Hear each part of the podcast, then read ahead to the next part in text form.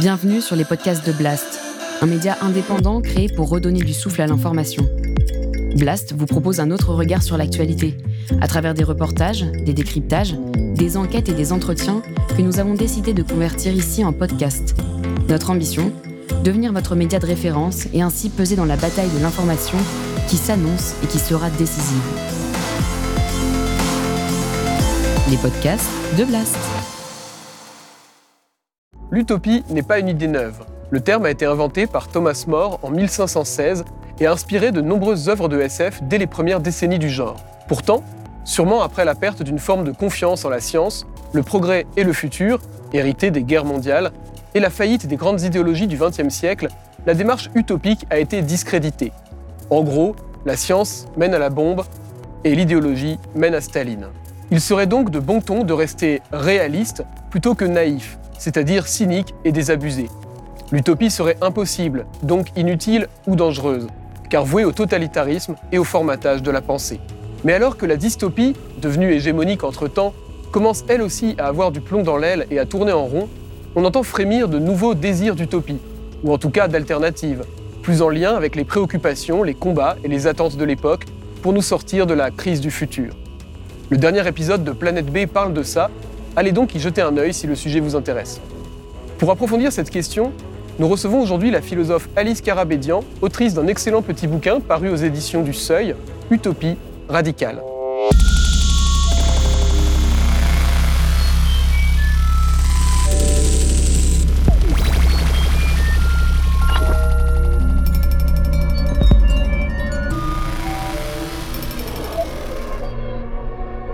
Alice Carabédian, bonjour. Bonjour. Euh, tu es euh, donc notamment euh, docteur en philosophie politique, chercheuse associée au laboratoire de changement social et politique de l'Université de Paris et cofondatrice du centre de recherche sur l'utopie qui s'appelle l'Archipel des devenirs. C'est ça, j'oublie rien? C'est ça. Merci beaucoup d'avoir accepté notre invitation dans Planète B. Merci beaucoup de, m'avoir invité.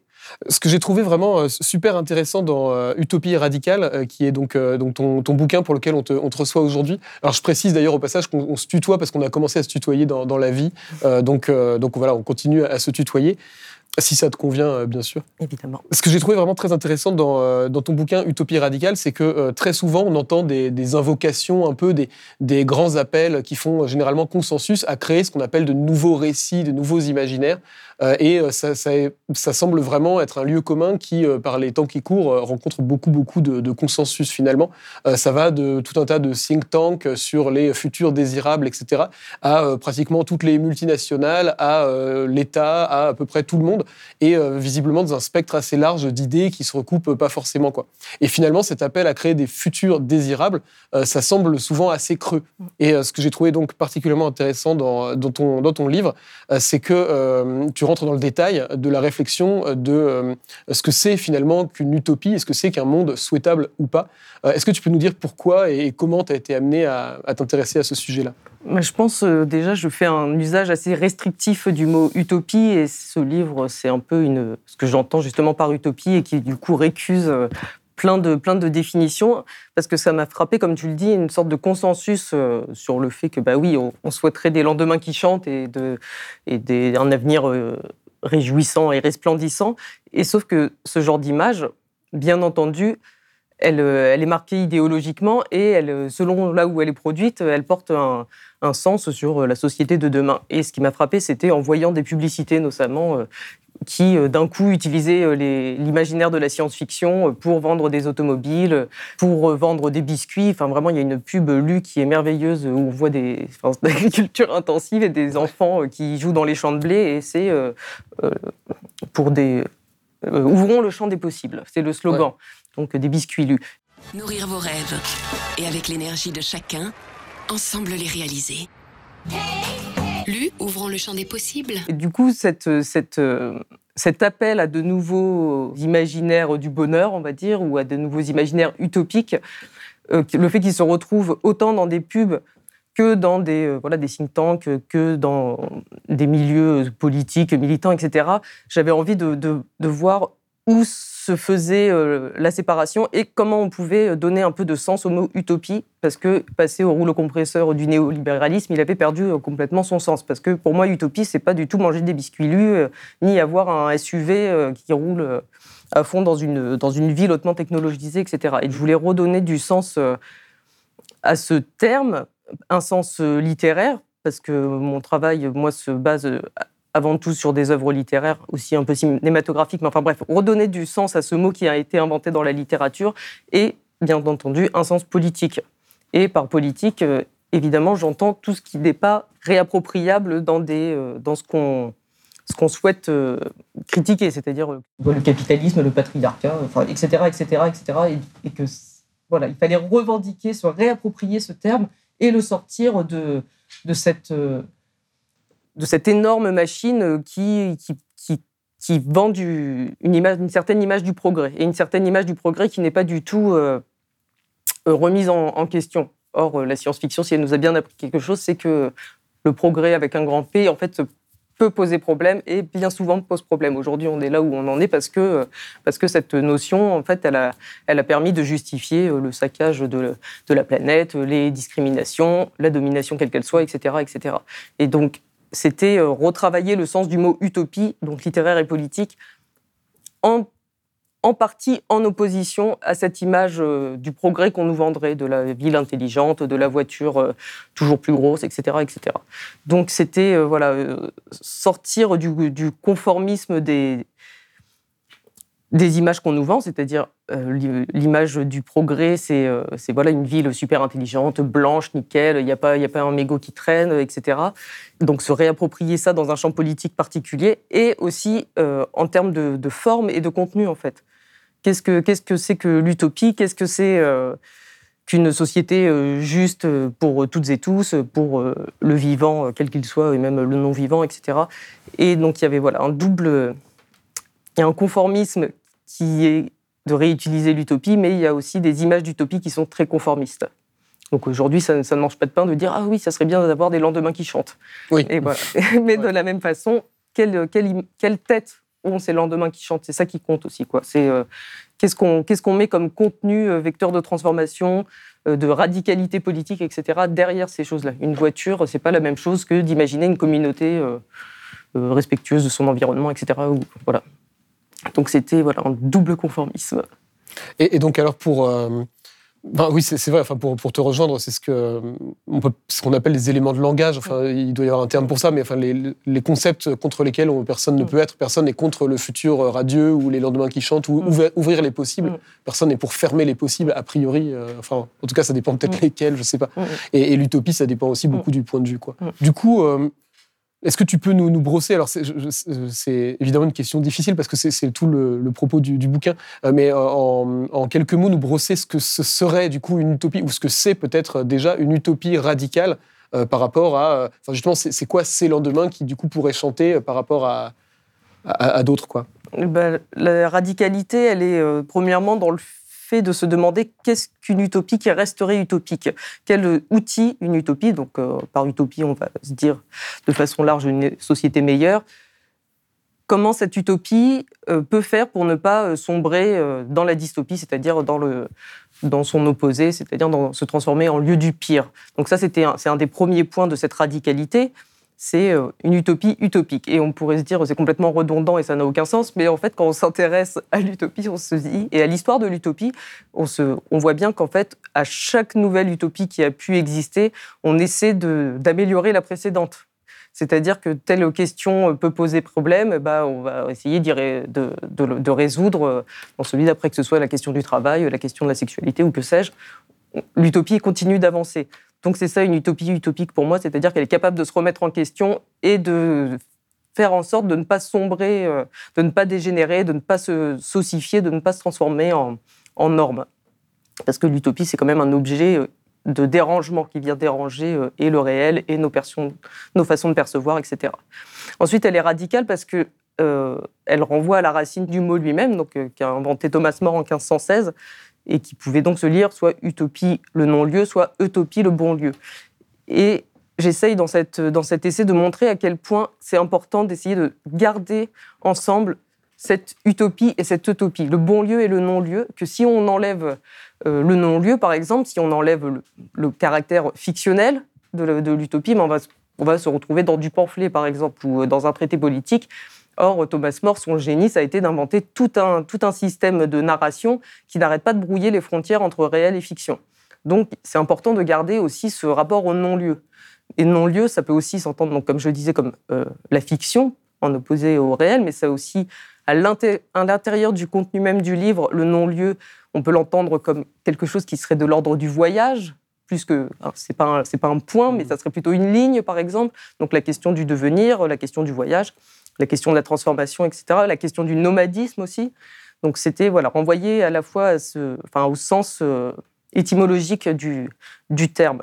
Et ensuite radical, je dirais, c'est pour pour euh, renvoyer aussi à une certaine pratique de l'utopie, qui serait pas seulement une théorie, mais qui serait une, une pratique où l'utopie serait utopique parce qu'elle parce qu'elle est mise en mouvement, parce qu'elle est mise en action. Et de fait, enfin, c'est un livre qui parle de fiction, mais qui, je pense, parle aussi d'action politique. Et voilà, le mot radical renvoyait aussi à cette pratique de l'utopie, en fait. Le côté euh, non-lieu, ça, me fait réagir sur euh, aussi. Euh, reprends-moi si, si c'est pas si c'est pas une bonne lecture de, de, cette idée, mais comme l'idée aussi qu'il faut se rappeler qu'on est en train d'imaginer en fait, et que on n'est pas en train de créer un programme à appliquer quelque chose qui devrait être Enfin, c'est pas euh, le shift project, tu vois, qui est très euh, voilà euh, concret sur quelle transformation précise pour arriver à quel résultat, en combien de temps, etc. Mais que justement le lieu de l'imaginaire, de, la SF, mais aussi en fait de, la fiction en général, c'est le, lieu où on peut se permettre en fait de s'affranchir du réel et puis d'aller penser plus loin. J'ai bon si je si je lis ça comme ça Tout à fait, c'est ça. ok. Le sous-titre du, du livre, c'est Par-delà l'imaginaire des cabanes et des ruines quand on imagine des cabanes et des ruines, le premier réflexe, c'est pas d'imaginer que ce soit utopique. Mm. Euh, donc, je comprends ça comme une manière de, euh, de dépasser une forme de euh, souhait, on va dire, de repartir à zéro en disant si on est dans un monde post-apocalyptique, il peut avoir du bon, etc. mais alors, c'est quoi l'imaginaire des cabanes et des ruines et pourquoi il faudrait pas s'en contenter ou, ou, pourquoi il faudrait pas prendre racine dans cet imaginaire-là et imaginer autre chose? Il y, a, il y, a, plusieurs choses en fait dans ce sous-titre. C'est c'est dans, le champ de la fiction. Comme, euh, enfin, dans le champ de la fiction, en effet, on trouve beaucoup, euh, et euh, si bien que c'est devenu des images quasiment réelles, tant elles ont été répétées, qu'on on court vers la fin du monde et qu'il va bien falloir se préparer à, survivre. Et de fait, on va vivre dans des, dans des cabanes au milieu de ruines. Et ça, c'est beaucoup, enfin, beaucoup, d'images de SF, mais pléthore de Ready Player One à, euh, Je suis une légende, enfin, etc., etc., où euh, on survit tant bien que mal euh, de briquer dans, des villes de briquets de broc ou dans des campagnes dévastées, etc. Donc c'était contre cet imaginaire qui se présente comme étant inéluctable. C'est-à-dire que c'est, on a l'impression que c'est notre futur qui, et que voilà, le futur c'est ce qui va être. Il n'y a pas de, c'est pas impossible, c'est impossible, c'est ça va être. Et comment on peut sortir de, de cette euh, inéluctabilité, de, ce conformisme aussi des images du futur, parce que d'un côté, on a la, ville technologisée, mais dans ce même monde, on pourrait très bien imaginer euh, bah, les cabanes et les ruines, euh, comme c'est le cas dans Elysium, par exemple. Mm. Vous avez montré des images dans le dernier épisode. Où là, il y en a qui vivent dans des cabanes et des ruines sur, sur Terre, pendant que les autres sont dans des villes aseptisées en orbite autour de, autour de la planète. Donc voilà, dans, dans le champ de l'imaginaire, c'était une critique de cet imaginaire euh, prépondérant euh, et, et, assez homogénéifiant, je trouve. Euh, donc c'était une invitation à penser au-delà de cet imaginaire-là. Et aussi dans le, dans le champ plus théorique et de la, de la, recherche, il y a une recrudescence, je trouvais, il, y a, il, y a, quelques années, là, de, d'un imaginaire de l'utopie réaliste ou réalisable qui allait se satisfaire euh, de peu, de créer des enclaves dans, dans le monde euh, du néolibéralisme, etc., euh, des enclaves qui résistent, donc des, des, des, cabanes qui se dresseraient au milieu des ruines dans, dans des zones concédées plus ou moins violemment pour voilà, créer des alternatives, en fait, des mondes, des mondes alternatifs. Des sortes de ZAD. Voilà. Donc, c'est des luttes qui sont évidemment extrêmement important, justifié est nécessaire, c'est-à-dire que des cabanes, parfois, c'est des questions de vie ou de mort. Le fait de construire des cabanes euh, au milieu des ruines, c'est vraiment, que ce soit pour euh, les populations migrantes, comme voilà, tu disais les ZAD, là-dessus, on est, on est bien d'accord, mais c'était sur l'imaginaire de l'utopie attachée à ces, à ces instants et à ces, ces moments de lutte instant ou moment qui soit pérenne ou non, d'ailleurs, c'est pas trop la question, mais c'était le fait d'attacher le mot utopie réalisée. Moi, ce qui m'intéressait, c'était de, de détricoter le lien entre utopie et réalisme pour déjà retrouver ce que je disais tout à l'heure, sa radicalité via la fiction, donc remettre de la fiction euh, dans l'utopie. Euh, par, là, on pourrait trouver une nouvelle puissance utopique et politique, et pas seulement se dire que pour légitimer une utopie, pour légitimer une pensée de l'alternative, il faudrait qu'elle soit réaliste.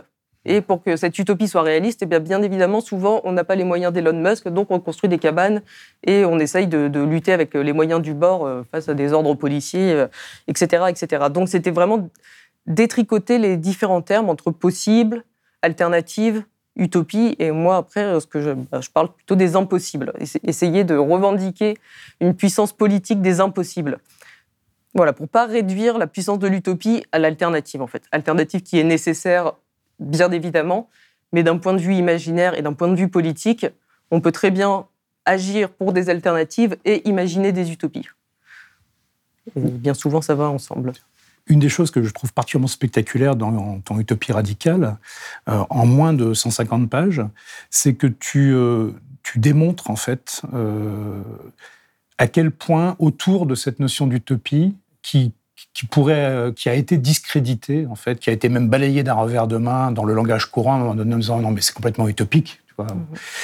Que en fait il y a des, des enjeux politiques et d'histoire culturelle et d'histoire des idées qui sont extrêmement forts et que tu reparcours ça donc de façon assez allègre en montrant que beaucoup de ces euh, de scories, de ces, de ces queues de comètes qui entourent l'utopie sont tous sauf neutres, et qu'il y a vraiment eu un travail pour dire, bon, euh, l'utopie c'est du rêve, c'est irréaliste, mmh. ça d'un premier temps, et qu'ensuite il y a eu un travail beaucoup plus euh, anti-utopique, quasiment, en disant, euh, non mais l'utopie, ça mène de toute façon au totalitarisme, mmh. et que là, il y a eu tout un travail qui a été précieux, ce que tu montres, utile, indispensable, voire, mais qui ensuite a permis en fait d'ouvrir une espèce de boulevard pour venir oublier euh, la racine euh, justement créatrice mm, mm. Euh, de l'utopie. Et j'ai trouvé que la façon dont tu montres à quel point il y a des dystopies en fait qui ont été je crois que tu les, appelles des dystopies critiques, en fait, qui sont particulièrement précieuses, et d'autres dystopies qui sont, en fait, de l'exploitation culturelle. Et je trouvais qu'on arrivait à ce moment de bascule, ce que rappelait, enfin, ce que vous rappeliez tous les deux au début, c'est que Là, on, est, on, semble être passé dans une phase un peu de digestion, c'est-à-dire quand effectivement l'utopie se retrouve dans des publicités, c'est qu'elle fait plus peur à personne, enfin, qu'il n'y a plus aucun risque, mm. c'est tranquille. Mm, mm. Euh, alors qu'il y a eu. refaire peur en mettant le mot radical. alors qu'effectivement, il y a une histoire qui est une histoire euh, assez, euh, oui, il y, a, il y, a, des combats autour de autour de cette notion, et je trouvais que hum, c'était euh, important que tu nous rappelles en fait que voilà, y a, les, dystopies, elles ont une, utilité profonde, euh, mais à un moment donné, euh, elles ont rempli leur mission en quelque sorte par rapport à ce qu'on à ce qu'on cherche, à ce qu'on veut, et qui sont pas juste effectivement des lendemains qui chantent avec des avec des, des, biscuits de bonne qualité au milieu des champs. Je voulais exprimer que c'était particulièrement euh, captivant en fait d'avoir cette euh, vision condensée en fait qui nous montre euh, que qu'il y a de l'historicité en fait tout le long dans, cette oui dans ce mécanisme de production d'idées et qu'on est peut-être aujourd'hui à, une forme de tournant alors un tournant qui s'est amorcé et que tu nous décris par ailleurs mais qui, qui, ouvre effectivement aujourd'hui une porte de possible mais dont on ne sait pas trop comment s'y prendre en réalité. Mmh. Merci, merci pour tes gentils mots. Euh, c'est le travail de Miguel Abinsour, qui est un philosophe qui a beaucoup travaillé sur euh, l'histoire de l'utopie. Notamment, il a écrit de Thomas More à Walter Benjamin, L'homme est un animal utopique, etc. Enfin, il a écrit toute une série d'essais, d'articles sur, sur cette question et qui, voilà, qui montrent bien tous les enjeux autour de la notion d'utopie et le danger de l'anti-utopisme, en fait, qui, qui guette qui guette toujours et de droite et de gauche, enfin, c'est-à-dire d'ailes conservatrices comme euh, autant que révolutionnaires pour différentes raisons. C'est-à-dire que oui, d'un côté, on va dire l'utopie, euh, c'est le terreau du totalitarisme, etc. Et de l'autre, on va plutôt dire c'est irréaliste. et souvent les deux, d'ailleurs, se, mélangent. Et quant à la dystopie critique, c'est un, un, concept qu'a forgé Tom Moylan, qui a écrit un essai qui est malheureusement pas traduit en français, mais qui s'appelle Demande the Impossible, pardon, donc ce, titre, ce titre merveilleux, et donc voilà, qui montre euh, le, comment on peut, dans les dystopies, construire un, discours critique, de la même façon qu'il parle aussi d'utopie critique, qui, qui dépasse les utopies classiques du type Thomas More, par le fait que ce sont des utopies conscientes d'elles-mêmes et qui justement travaillent, à, euh, travaillent leurs ambiguïtés, travaillent leurs paradoxes, etc. Donc on va trouver Ursula Le Guin, bien entendu, Ian M. Banks et plein d'autres, mais euh, voilà, donc il a forgé ces deux termes, utopie critique et dystopie critique. Dystopie critique, c'est des, ça montre des mondes euh, desquels on peut s'échapper, c'est-à-dire que Contrairement à 1984, par exemple, de George Orwell, qui va être une utopie classique, à la fin, Big Brother gagne, 2 plus 2 égale 5, et puis euh, c'est terminé, pas de, pas de révolution, pas d'émancipation possible. Dans les dystopies critiques, on sent qu'il euh, y a une troupe de personnages qui, euh, qui va pouvoir mettre à bas un État ou une multinationale terrible, etc. C'est des philosophes, des chercheurs qui m'ont aussi beaucoup inspiré dans mon, dans mon travail. J'en profite pour faire cette petite parenthèse parce que tu la, tu la cites de façon euh, très significative dans Utopie radicale et tu viens de la mentionner, c'est effectivement Ursula Le Guin, et de, rappeler en fait, euh, par rapport à, notre thématique générale de Planète B, hein, de science-fiction et politique, et par rapport à la question de l'utopie radicale en particulier, l'extrême importance en fait des dépossédés. Quand, les dépossédés sont publiés en 1974, donc cinq ans après La main gauche de la nuit, qui a déjà été célébré et couronné dans le milieu science-fictif, qui a eu le prix Hugo, hein, le plus prestigieux des, prix de, lecteurs, euh, de fans, Les dépossédés est tout de suite sous-titré Une utopie ambiguë. C'est assez extraordinaire d'avoir à la fois euh, trouvé ça et de l'avoir osé. Euh, dire, justement, c'est une utopie ouverte, c'est une confrontation pacifique, globalement, de modes de vie qui sont non manichéens, d'un côté, il y a les impasses du féodalisme, du capitalisme, de la consommation à tout prix, de la domination sous toutes ses formes. Mais en contrepartie, il y a les difficultés concrètes euh, de l'utopie qui est toujours à construire, avec des doutes, avec des incertitudes, avec des, vraies faiblesses, avec des, failles, euh, certaines euh, pas du tout symboliques. Hein.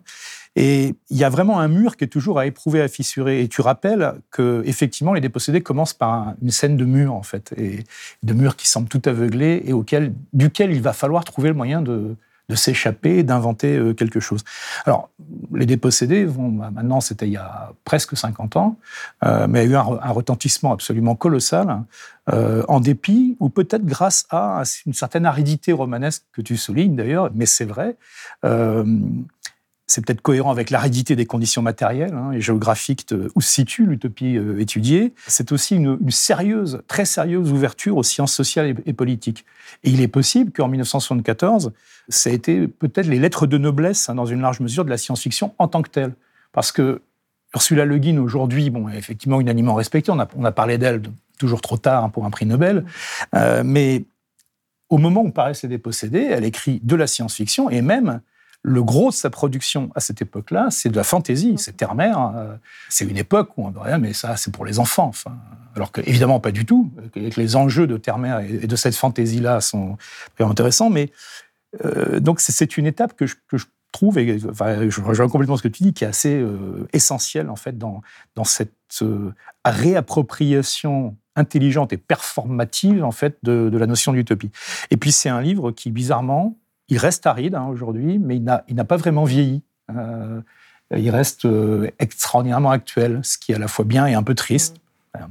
Là où ça me fait, euh, où ça me fait réagir, pour rebondir sur, l'exemple que, tu prends avec les dépossédés, c'est qu'en fait, on a du mal, et c'est quelque chose que tu, que tu rappelles aussi dans, dans, Utopie radicale, mais on a du mal à imaginer en fait une esthétique, enfin, pas, pas, seulement une esthétique, mais en fait les fondements d'un genre qui soit un genre utopique, peut-être utopique radical, et qui soit non naïf. Euh, c'est ce que euh, tu cites Frédéric euh, Jamison, Frédéric Jamison qui dit c'est la crise esthétique de l'utopie. C'est-à-dire qu'en fait, pour résumer ça, quand on pense à utopie, on pense à un genre, et encore, on n'est pas forcément capable d'en citer tant que ça. Euh, alors que quand on pense dystopie, il y a des sous-genres à n'en plus pouvoir. On peut les sous-classifier euh, avec une ramification presque aussi complexe que les sous-genres de métal. Et on, se retrouve en fait avec presque un manque de matériaux, un manque de motifs, de récits, d'images, un peu aussi de clichés et de poncifs, alors que la dystopie peut-être s'auto-entretient et perd cette force critique très souvent et s'auto-entretient elle-même, puisque du cyberpunk, aujourd'hui, on peut en faire à la chaîne, du post-apo aussi, etc., du space opéra aussi, c'est pas forcément dystopique d'ailleurs, euh, loin de là. Est-ce que tu pourrais euh, bah, nous dire ce que tu en penses de cette, cette, crise esthétique de l'utopie? Et puis, est-ce que toi, tu as des, euh, en plus de Ursula Le Guin, des, des, des, œuvres phares qui t'ont qui marqué, dont tu voudrais parler en tant qu'utopie? Mm. J'ai pas, j'ai pas le, la recette miracle pour écrire une utopie radicale. Euh, mais du moins, j'ai essayé euh, dans ce livre d'en tirer voilà, quelques grands principes. Euh, le, le, plus important étant quand même une utopie utopique pour toutes et tous. Pas de, pas de riches, pas de pauvres, pas de, pas de domination, etc., etc. Mais je pense que c'est une question de forme autant que de contenu. Et souvent, on, comme on en parlait plus tôt, c'est euh, la, question du contenu qui prime quand on, pense à l'utopie. De la même façon qu'on on pense à une dystopie, on pense au contenu. C'est-à-dire que, par exemple, telle dystopie va s'intéresser davantage, enfin, va mettre en lumière la question de, des réseaux sociaux, comme dans Black Mirror, euh, l'aliénation, etc. Telle autre va mettre en, lumière la question de la réécriture de l'histoire, comme dans 1984, etc. on, a des thèmes et l'utopie, on se dit, il faut se, faudrait qu'on se concentre sur euh, le contenu de cette société qui serait mieux, qui serait, qui serait bonne. Or, il y a, je crois, et c'est là où c'est plus compliqué, et c'est là où ça demande un effort d'imagination plus dur que la dystopie, c'est qu'on doit aussi inventer une forme qui servent ce nouveau contenu. Une forme qui soit aussi radicalement neuve. Et Thomas More, c'est ce qu'il a fait. Il a mélangé euh, un traité politique avec de la, fiction. Et, il y a vraiment tout un processus, une méthode, un état d'esprit dans, l'utopie qui n'est pas seulement le portrait de la meilleure société, mais qui est aussi, euh, en fait, on oublie souvent la première partie du livre où c'est euh, des amis qui discutent, etc. Et qui vont du coup, la discussion nous amenant peu à peu à la découverte de cette île inconnue. Je pense qu'il faut vraiment se poser la question de, la forme et de la forme narrative, autant que celle du contenu euh, qu'on voudrait euh, mettre en avant en écrivant une utopie. Je pense aussi que écrire des dystopies, en effet, c'est beaucoup plus simple, comme le dit, dit Jameson, parce que parce que c'est une extrapolation finalement assez moindre du réel dans lequel on est. Or, et si on veut pas euh, tomber dans de l'utopie colchique dans les prés, euh, assez passéiste, assez âge d'or, etc., inventer une nouvelle société, une nouvelle façon de vivre, une nouvelle culture, etc., ça demande un effort euh, imaginatif beaucoup plus audacieux. quel moyen faire pour réveiller ces neurones et, se donner du, cœur à l'ouvrage pour euh, oser créer ces nouveaux mondes Ça, je n'ai pas, pas la potion magique, mais je pense que c'est ce, qui, ce qui est nécessaire et ce dont on a besoin. Parce que même dans les dépossédés, euh, qui semblent assez arides comme ça, euh, il y a quand même un dispositif narratif. Enfin, il y a cette histoire de mur euh, qui est une magnifique métaphore de, tous les enjeux du livre presque et de l'enzible qu'elle va créer, etc. Donc euh, la science-fiction a quand même pas mal d'outils pour euh, arriver à casser les murs. Hein. Enfin, c'est son, son job d'inventer des objets, des langues, des extraterrestres, des mutants, que sais-je, qui permettent de, déborder les, cadres. Je pense que c'est vraiment une question de d'audace et de souci pour le monde, parce que l'utopie, c'est pas euh, le, rêve que j'aurais pour moi-même, c'est évidemment un rêve pour le collectif. Et, euh, et, du coup, on est bien soucieux de ce qui se passe autour de nous pour avoir envie d'imaginer que ce soit autrement. Donc euh, l'utopie est critique d'emblée. L'utopie est toujours réaliste, parce qu'elle, même si elle, elle, est complètement frivole, elle part toujours de, elle nous parle à nous, elle part toujours d'un lieu, que ce soit l'Angleterre de Thomas More ou nous ici aujourd'hui, mais voilà, donc elle est toujours euh, finalement réaliste, même si elle raconte n'importe, elle semble raconter n'importe quoi. Mais oui, il y a une crise esthétique, mais parce que je pense qu'on prend aussi les chemins de facilité et que, euh, comme disait Miguel Abinsour, c'est euh, autant des catastrophes qu'on a un a un appel, un besoin d'utopie. En fait, plus, plus, le monde est terrible, plus on a besoin d'utopie. Donc, vu l'état du monde actuel, je suis sûre que pas mal d'utopies vont fleurir et auront voilà, la capacité à, dépasser euh, des images convenues et à imaginer autre chose qu'un retour, un retour au, passé. Quoi. Je sais que tu es spécialiste de Banks. Mm. Est-ce que tu veux en dire un mot? Est-ce que c'est utopique ou pas, Banks? C'est à partir, donc j'ai eu la chance euh, de pouvoir faire ma thèse en philosophie politique. C'était pas gagné euh, sur cet auteur qui a eu la bonne idée d'écrire du space opéra. Donc, euh, aller vendre ce sujet de thèse, c'était assez chouette, mais j'ai eu la chance d'être soutenu à fond par mon directeur de thèse, Étienne Tassin, et par le laboratoire. Et, donc, c'est à partir de son œuvre, Le cycle de la culture, que j'ai forgé ce concept d'utopie radicale. Donc, c'était vraiment la conclusion de ma thèse. Et en effet, j'ai de trouver avec euh, cette œuvre cette force politique du par-delà. Comment, comment penser la politique euh, avec force et conviction à partir d'une œuvre qui nous parle d'extraterrestres, d'intelligence artificielle complètement euh, folle et merveilleuse, mais aussi qui, qui, aime bien faire des blagues à ces pauvres créatures que sont les humanoïdes. Enfin, j'ai trouvé dans, ce, dans cette œuvre, qui est quand même assez imposante, des traits qui, qui permettaient de repolitiser l'utopie, comme on le disait euh, au départ. C'est-à-dire, euh, c'est pas du tout le rêve de la Smart City, euh, c'est pas non plus le rêve des cabanes, etc. C'est vraiment, il y a une envergure dans cette œuvre. C'est ça aussi peut-être un des sens de, ce utopie radicale, c'est la question de l'envergure et d'essayer de, penser large, parce qu'on a, on a tendance à vouloir penser euh, au niveau d'une petite communauté restreinte, etc. Alors dans l'action, c'est souvent euh, très utile et nécessaire de le faire à cette échelle-là, mais du point de vue de l'imaginaire, et c'est là où c'est fantastique la science-fiction, c'est de, pouvoir euh, penser des choses sur des, sur des échelles géantes, que ce soit des échelles temporelles, spatiales, dans, dans la civilisation que, que Banks imagine, imagine qui s'appelle donc la culture. Ils sont je ne sais plus combien de trilliards, de trilliards, de trilliards d'habitants et d'habitantes et il n'y a pas de problème euh, majeur. Du coup, c'est la magie de la SF, c'est aussi de nous, permettre de, euh, de penser l'envergure. Et je pense qu'on en a un peu besoin aujourd'hui, parce que d'autant qu'on les frontières se referment, les murs se resserrent, etc. On a besoin un peu de penser euh, large, surtout dans un, dans un monde globalisé. Et voilà, Banks, il, a, enfin, il, il, il utilise beaucoup d'outils euh, et du space opéra et de la tradition utopique. Il y a, il y a beaucoup d'ironie. Il y a beaucoup de, bah, beaucoup de technologies là, complètement folles, etc. Et ce que j'ai trouvé génial dans cette œuvre, c'est à quel point il, arrive à déplacer les problèmes de la science-fiction ou de l'utopie ou même les problèmes politiques. C'est-à-dire qu'il ne va pas se demander comment on arrive en utopie, mais il va plutôt nous montrer, euh, prenez cette utopie et regardez comment elle fonctionne.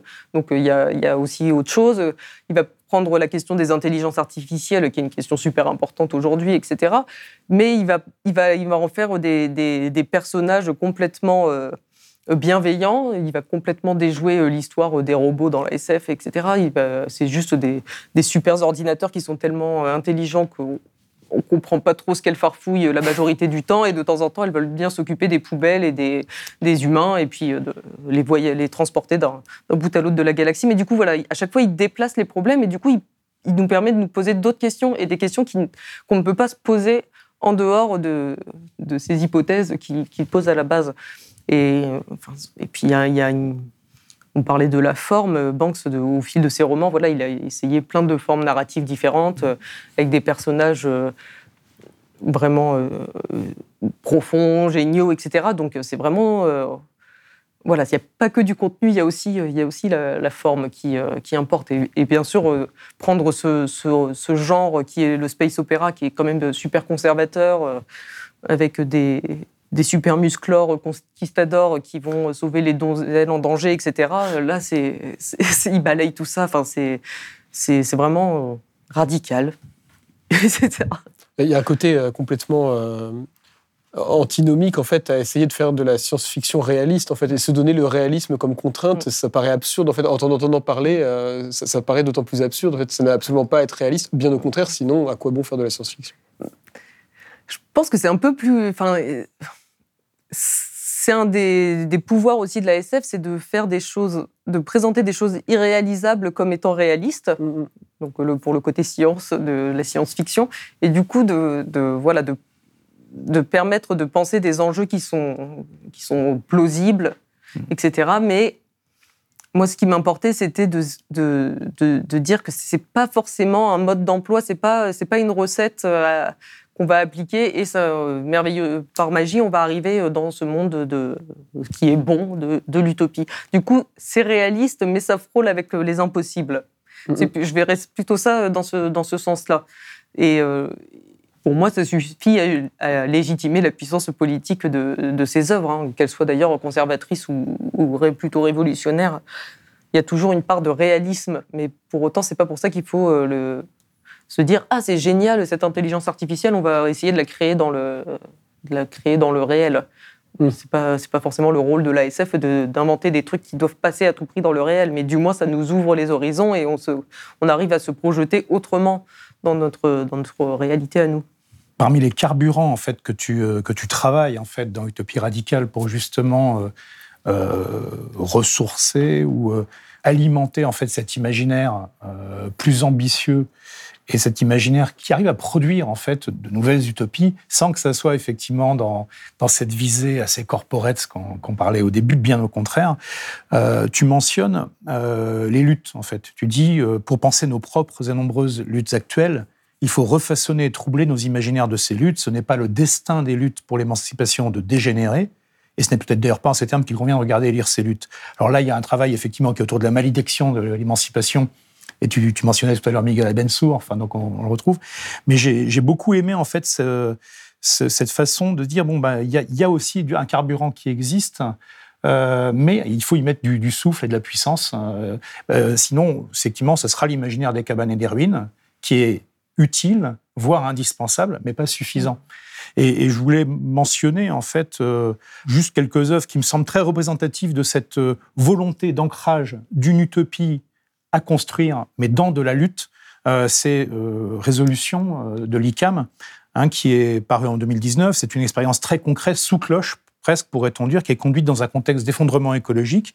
C'est Ariel Kirou, hein, qui est toujours aussi pénétrant, qui soulignait que l'on y réinvente deux concepts cruciaux de l'anarchisme. D'une part, le sens de la communauté, d'autre part, la solidarité qui en décline la vérité opérationnelle.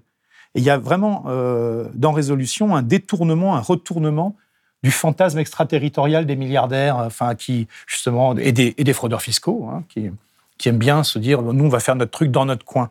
Et en fait, dans Résolution, c'est euh, un projet alors soutenu par l'Union européenne pour explorer en fait une voie utopique euh, euh, de façon très concrète cette fois, alors très réaliste pour reprendre ce mot effectivement extrêmement galvaudé. Et, j'ai trouvé qu'il y avait vraiment une volonté de qui est le, la postérité des dépossédés, c'est-à-dire de de conduire une expérience salutaire sous conditions et avec des écueils qu'on ne cherche pas à se voiler, en disant évidemment pas ça se fait pas en claquant des doigts. Et dans une veine euh, proche, euh, Les Déliés de Sandrine Roudot, qui est paru en 2020, euh, qui est aussi une nouvelle utopie très largement ambiguë, mais qui est inscrite dans les luttes quotidiennes d'aujourd'hui. Les, les, protagonistes principales forment un groupe d'amis en fait qui se sont connus dans une manifestation occupation au long cours du type Nuit debout. Et c'est ensuite dans la conscience aiguë de ce qui cloche dans nos sociétés numériques que va s'élaborer quelque chose, et au prix d'un détour paradoxal. Et là, évidemment, on, va penser euh, à Banks comme, euh, comme, comme ligne de fuite, euh, parce qu'il y a un détour par la dictature de l'intelligence artificielle, qui pendant un certain temps va devoir prendre des mesures qui sont pas populaires, pas acceptées, enfin, mais indispensables pour pouvoir effectivement se débarrasser d'un certain nombre de, tics, en fait, qui sont un peu plus que des tics. Bien sûr, c'est une fusion hein, de fiction et littérature d'idées. Ça, ça a ses origines dans, un essai. Hein, Sandrine Roudot, elle a écrit un, essai qui s'appelait L'utopie mode d'emploi en 2014. Mais c'est bien les racines de l'expérience de pensée. Et même si c'est peut-être pas un chef-d'œuvre littéraire en soi, il y a un, un, vrai travail pour euh, en faire une lecture passionnante qui fait réfléchir avec un, détour du côté du pouvoir du langage, de la capacité à nommer. On va retrouver Ursula Le Guin euh, par, ce détour-là. Et je trouve que c'est intéressant, euh, de même quand Sabrina Calvo, dans Toxoplasma à Montréal, Melmoth Furieux à Belleville, euh, et Maraude qui va avec, ce sont des constructions utopiques concrètes, imparfaites, inachevées, mais qui sont en mouvement, qui jaillissent d'une lutte au quotidien et qui sont en mouvement. Et, j'avais le sentiment que une des choses que tu insuffles dans Utopie radicale, c'est dire l'utopie, c'est pas une stase, c'est pas c'est pas un état achevé, c'est un chemin. Euh, et que là, il y a une vraie, euh, enfin, beauté artistique, enfin, culturelle à, à essayer de, de, construire ces chemins. Et, et, voilà, donc je trouve que Utopie radicale nous, nous, nous donne de la puissance. Euh, où ça me fait rebondir, où je voudrais revenir, c'est euh, on, en parlait tout à l'heure euh, rapidement, enfin tu le citais un petit peu, et c'est aussi lié avec les, les œuvres que, que, tu cites, c'est la manière qu'on peut avoir d'essayer d'imaginer de nouvelles formes de narration, des nouvelles manières de raconter des histoires. Alors, tu le mentionnais, il faut déjà essayer de raconter de bonnes histoires, c'est sans doute pas mal comme, premier prérequis, et c'est loin d'être facile. Euh, mais ensuite, euh, est-ce qu'il y aurait de nouvelles formes de narration, de, nouvelles formes littéraires ou cinématographiques ou vidéoludiques? Alors après, il faudrait faire des émissions entières sur chacun de ces sujets. Mais est-ce que tu, toi, tu vois déjà, euh, peut-être dans la littérature particulièrement ou, autre, des, des, manières de raconter qui seraient différentes et qui te paraîtraient plus en mouvement, plus plus utopiques. Moi, je pense par exemple à Subtil Béton du collectif Les Agglomérés, alors dont l'univers est dystopique, c'est une France d'extrême droite qui a très mal tourné, etc. Euh, mais dans lequel on peut déceler une espèce de mouvement quand même utopique avec une manière d'écrire où chacun des personnages euh, démasculinise la langue, euh, se l'approprie de manière d'une autre. Est-ce que tu, peux nous dire un mot là-dessus?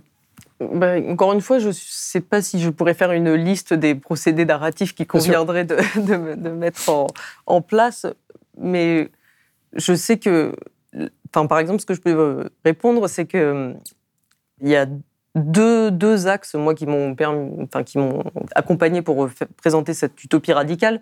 C'est d'un côté la question de l'altérité et de l'autre la question du conflit. Et ces deux axes, j'en ai fait des piliers vraiment pour penser euh, l'utopie. Or, on pourrait se dire l'utopie, bah non, c'est plutôt une société homogène, unifiée, etc. Euh, certes, c'est l'autre du réel, mais euh, sinon, la question de l'altérité en son sein n'est pas franchement posée. Et pareil, la question du conflit, bien sûr que non, pas de conflit en utopie elle est en conflit avec nous, mais en son sein, pas de, pas de conflit. Et notamment avec l'aide de, Tom Moylan et Miguel Abinsour, j'ai essayé de montrer comment l'utopie, l'utopie, au contraire, était traversée par ces deux questions que sont l'altérité et le conflit. Et les posant, se les gardant à l'esprit tout le temps, de la même façon que tout le temps, il faut se garder à l'esprit la question critique et la question de la création. Qu'est-ce qu'on invente de nouveau et qu'est-ce qu'on critique, enfin, d'où on part et vers où on va je pense que ça peut permettre de trouver des, façons de, autres de raconter, que ce soit sur euh, la langue elle-même, sur l'usage des mots. Enfin, en effet, on va peut-être euh, changer de vocabulaire, on va arrêter de, parler de la taille euh, des, fusées et des, champignons atomiques, on va changer de vocabulaire, que sais-je. Mais voilà, de garder à l'esprit comment tout le temps, à chaque instant, garder ce regard sur l'altérité, donc s'ouvrir et en même temps garder une notion de conflit. Donc le conflit, c'est pas forcément la guerre armée, mais c'est quelque chose qui va, qui va poser euh, problème, qui va euh, entrer en résonance et euh, qu'on va essayer de résoudre d'une façon ou d'une autre. Mais enfin, le conflit, c'est pas, c'est aussi, c'est dans la littérature, mais c'est aussi bien entendu un terme politique. et je pense qu'en se posant ces questions, quand on a l'ambition d'écrire un texte utopique, ça peut permettre d'essayer de, continuer à faire un texte ouvert, un, texte qui euh, montre une utopie en train de se faire, qui montre donc une utopie du, pensée du côté de l'action aussi, pas seulement de l'idéal, pas seulement de, de cet ailleurs meilleur qu'on va un jour euh, atteindre, etc., mais vraiment du côté de la, la pratique. Ce rapport politique, moi, c'est vraiment une citation d'Anna Arendt que je trouve géniale, où elle parle justement de l'action politique, où elle dit que l'imagination joue un rôle immense dans l'action politique. Si on n'a pas d'imagination, on n'est pas capable d'agir, en fait les deux vont ensemble. Parce que euh, ce qui nous pousse à l'action, c'est le fait d'imaginer que ça pourrait être autrement. Et elle dit, mm. euh, l'acteur politique euh, se dit, le soleil brille quand il pleut des halbardes. Et c'est vraiment, pour moi, c'est ça l'utopie pensée du côté de l'action.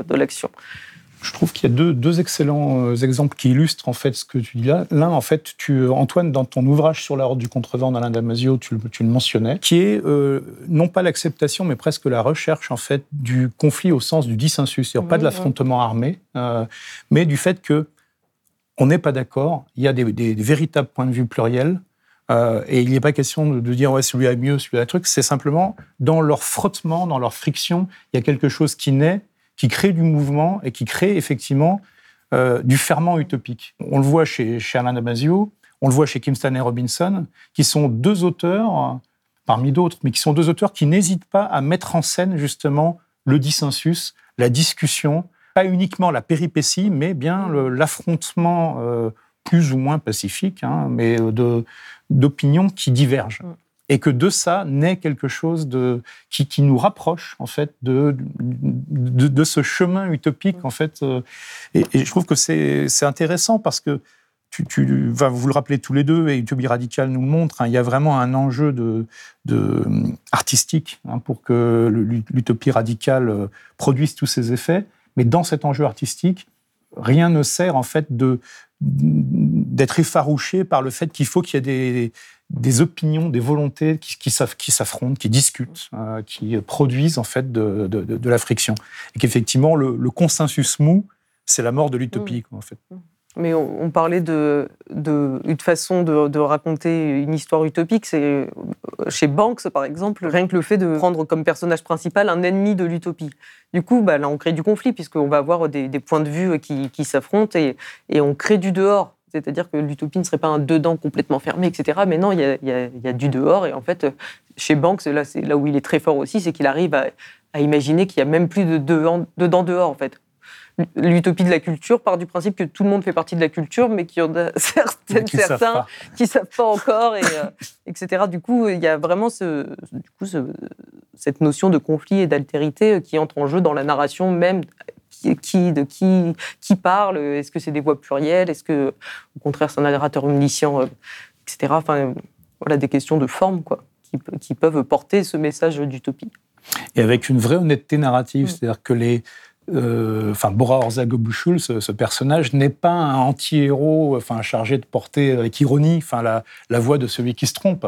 C'est quelqu'un qui vraisemblablement se trompe, mais il se trompe avec sincérité, avec honnêteté, et il est assez convaincant. C'est-à-dire que quand, quand, quand on le suit et ses- ses auto-justifications sur pourquoi la culture c'est le mal, en fait, pendant un certain temps, on, est- on, on l'entend. Enfin, et, et ça, je trouve que c'est un, art de extrême de romancier, en fait, d'arriver à, à rendre plausible, euh, attrayant, intéressant en tout cas, le point de vue euh, adverse, quoi. enfin, euh, qui, est- qui est celui de- de- des opposants à la culture, d'un opposant euh, acharné à la culture. D'un anti-utopiste. Ouais, c'est c'est- c'est quand même un vrai tour de force. Quoi. Juste un mot aussi pour revenir sur euh, Subtil Béton, parce que ça fait aussi écho à ça et à la manière qu'il peut y avoir de fabriquer des, des récits, et, et notamment dystopiques, mais avec peut-être un mouvement utopique, un élan utopique à l'intérieur. C'est vraiment euh, une parenthèse, mais on peut peut-être y voir aussi une manière. C'est un bouquin qui a été écrit à plus de je crois, euh, entre 5 et, enfin, je sais plus combien euh, d'auteuristes principaux. En tout, une 80 à peu près personnes euh, dans un collectif large qui comprend l'intégralité de ce qui a permis à la fin d'aboutir à, à, ce roman. Ça, c'est, on peut imaginer que des dissensus, etc., sur plus de 15 ans d'écriture de, ce roman, on peut imaginer qu'il y en a eu sans doute de nombreux et que, en bout de course, on, a quand même un beau roman. Euh, et donc, euh, j'imagine que c'est peut-être une forme aussi de créer euh, de manière différente, en sortant de la, la figure aussi de l'écrivain monolithique qui a son Mhm. idée qui jaillit et puis qui est. donc, donc voilà, je voulais le citer parce que ça me semblait aussi. au- aussi intéressant. En guise de peut-être de, de début de conclusion, euh, il y a, il y a un, un angle mort, j'ai j'ai l'impression, dans, dans notre discussion, euh, mais, mais qui n'est pas un angle mort de, de ton livre, c'est euh, la question de la réception par le public, en fait. Et pour ça, on peut faire un petit crochet pour, euh, pour s'en rendre compte. Euh, alors, il y a Anne Besson dans, son super bouquin euh, Les pouvoirs de l'enchantement qui, en parle également, ce que tu appelais la dystopie critique, et en l'occurrence l'exemple que tu prends que je trouve génial, qui est Squid Game.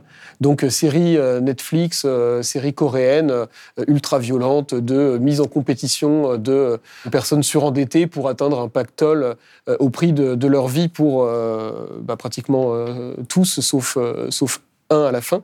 L'intérêt en fait de, cette série, c'est vraiment de critiquer, donc c'est vraiment très, euh, c'est une dystopie critique très classique dont tu remets pas en cause le propos puisque le propos est très clair, et très compréhensible et bien fait d'ailleurs. Enfin, la série se regarde bien et je- moi je la trouve vraiment chouette. Mais tu pointes en fait plutôt le fait que à l'issue de la série et par le succès énorme qu'elle a eu, euh, Netflix qui par ailleurs se trouve dans des difficultés euh, croissantes euh, à cause de la concurrence, met en scène carrément un jeu, euh, un jeu télé qui va être sous la forme d'une télé-réalité avec une somme astronomique à gagner, je crois de 4,5 millions de dollars ou un truc comme ça à, à la fin, et qui va être donc un jeu où les gens ne vont pas mourir pour de vrai parce que peut-être On n'en est pas parce qu'ils on n'en est pas là ou parce qu'ils n'ont pas le droit, je sais pas. Mais mais en tout cas voilà un, un jeu dans lequel les gens seront éliminés en mode télé-réalité et à la fin quelqu'un va gagner. Donc en fait ils font exactement ce que critiquait euh, initialement la série. Et pourtant, ce jeu télé, qui n'est pas encore sorti, a déjà de bons échos et on peut s'attendre à ce qu'il fasse un carton d'audience, un peu comme la série, en tout cas qui sort sur, sur cette série. donc, du coup, ma question, en passant par les, dystopies critiques, mais aussi en revenant à, à l'utopie, c'est que on n'a pas seulement des œuvres euh, qui, nous seraient présentées par des, gens qui seraient capables de nous donner un message de manière parfaitement limpide comme ça, c'est aussi retamisé par la réception du public en fait. Et des œuvres, y compris parfaitement claires et limpides comme Squid Game, où franchement le message n'est pas compliqué à comprendre, euh, peuvent être complètement inaudibles et rendues complètement inopérantes aussi politiquement. Euh, et en fait, on compte des exemples de ça par, dizaines. Qu'est-ce que tu penses de, de tout ça et qu'est-ce que c'est ton regard là-dessus? Je pense qu'à partir du moment où commence à écrire quelque chose, il faut bien se poser la question de la responsabilité. Aujourd'hui, euh, on ne peut plus écrire des choses comme si euh, naïvement ça n'allait pas faire d'effet euh, une fois publié, une fois sur un écran, etc. Et je pense que cette question de la responsabilité, elle est, elle est extrêmement importante. Et, du coup, moi, j'en profitais euh, à partir de cette série de se poser la question de bah, il serait peut-être temps justement d'écrire des utopies, puisque les gens semblent si pressés de, réaliser euh, ce qu'ils ce qu'ils voient à l'écran ou ce qu'ils sont en train de lire. Donc, euh, si on imaginait une révolution merveilleuse presque non violente qui fonctionne, peut-être que c'est ça qu'il faut écrire comme histoire aussi après ça, ce genre d'effet je ne fais pas un appel à prendre les armes, ne m'arrêtez pas, ne m'envoyez pas le FBI. Euh, mais je ne sais pas comment on peut, aujourd'hui où tout va très vite euh, sur les réseaux, euh, les commentaires, les, les, dans les cours d'école, on jouait à Squid Game, etc. etc.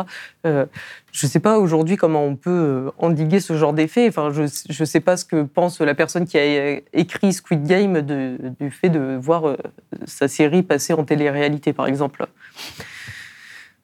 Vraiment, j'ai une mise en abîme somptueuse. Voilà, c'est super le cynisme, mais j'ai pas vraiment de, encore une fois, de formule magique sur que, faire face à ce, face à ce genre de phénomène. Ou se, se poser la question soi-même de sa responsabilité quand on écrit une œuvre. Et en même temps, se, dire euh, les, le public va s'en emparer et parfois le comprendre euh, d'une manière euh, très inattendue. On a aussi des trucs assez inoffensifs à la Hunger Games qui sont euh, finalement devenus euh, des euh, symboles de, mobilisation sociale dans plein de pays où on a retrouvé le, les, signes de ralliement, etc. De manière assez inattendue parce que le, film et, les romans de base ne sont pas particulièrement non plus vénères, on va dire. Et, pourtant, ça, a été repris. Donc en fait, le, public finalement peut avoir parfois des des réactions inattendues. Mais là où ça le faisait, enfin, je suis bien d'accord, et c'est ça le pouvoir de la SF aussi, c'est de, proposer des métaphores pour des, des luttes actuelles, etc. Donc euh, c'est assez facile de se réapproprier des trucs euh, designé pour, hein, Hunger Games, etc. Mais du coup, la, question de, Squid Game, c'est compliqué, tellement le, synopsis est simple, tellement la critique est, simple. Et euh, comment on peut l'effacer à ce point-là juste pour se rappeler qu'ils ont des costumes plutôt chouettes euh, qui vont faire bien à, la soirée Halloween. C'est. Est-ce que, est que les esprits sont à ce point dystopisés ou qu'on est même plus. Enfin, il va falloir qu'on apprenne à, apprécier de l'utopie. Euh. Je pense, et je pense aussi que le. Un des problèmes de Squid Game, par exemple, c'est peut-être que la distance euh, réelle-fiction, pour le coup, est euh, quasiment inexistante. Enfin, on, parle de dystopie, mais en, vrai, c'est presque pas de la science-fiction, cette œuvre. Oui, oui. Et, je, et, du coup, bah, on a cette frontière étant invisible, on a, c'est d'autant plus facile de passer d'un monde à l'autre, quoi. Et euh, ça, plus, un, plus une fin du monde qui, nous angoisse et qui, euh, qui, est toujours là, à côté de, notre tête, à planer au-dessus de nous, euh, plus voilà cet individualisme et cette question du survivalisme qui enfin tout le monde se pose la question de comment je peux construire un bunker dans mon appart ou chez moi qu'importe. Mais cette question de voilà de la violence et de se préparer à la fight de se préparer à écraser les autres pour survivre, ce qui est la question dans Squid Game, parce que pour survivre, il faut que les autres meurent. Euh, bah, je pense que c'est un état d'esprit qui, euh, qui est très présent, même enfin, qu'on le revendique ou qu'on ne le revendique pas, mais on en est tellement abreuvé, tout nous pousse à penser dans, cette, euh, dans ce sens-là. Donc, moi, j'ai arrêté de regarder euh, les Walking Dead, par exemple, parce que j'étais, je commençais à devenir folle. Est-ce qu'il faut habiter au-dessus d'un McDo euh, si jamais les zombies arrivent? Enfin, ça, m'a complètement, euh, enfin voilà, plongé dans des dans des trucs de survivalistes où on, s'imagine sans aucun problème que les trois quarts de la population mondiale disparaissent et puis le dernier quart se, se tire dessus pour savoir qui va manger un hamburger. Je l'ai vu aussi, euh, ça, cette mentalité, en, faisant des ateliers d'écriture en, école d'architecture, où très rapidement, on, faisait des travaux de fiction, où les étudiantes et les étudiants devaient mettre leurs objets architecturaux euh, en fiction dans un futur plus ou moins lointain, etc. Et très facilement, tout le monde éradiquait euh, la moitié de la population mondiale. Et comme ça, c'est plus simple. Mais non, au contraire, on va se mettre des challenges et on va imaginer qu'on est 17 milliards sur la planète. Alors, qu'est-ce qu'on fait à ce moment-là? Et, tant qu'à faire, pensons à, quelque chose de plutôt utopique. C'est-à-dire que c'est pas c'est pas l'enfer euh, Blade Runner, euh, les images de surpopulation, etc. Non, on va essayer d'imaginer quelque chose d'utopique à partir de cette donnée. Mais sinon, voilà, je trouve qu'on est vraiment dans cet état d'esprit où euh, euh, penser la solidarité, penser, euh, penser d'autres liens euh, humains, non humains, etc. C'est très compliqué. C'est très compliqué. Et du coup, si la, si la, si la distance fiction-réelle n'est pas assez importante, eh ben on, saute très rapidement à pieds joints dans ces mondes dystopiques. Eh ben, ça peut être le, mot de la fin et on va inviter les, les personnes qui nous, qui nous écoutent à aller découvrir le, l'ensemble de, la réflexion euh, structurée dans Utopie radicale. Ah, merci, merci, Alice. Merci beaucoup Alice. Merci.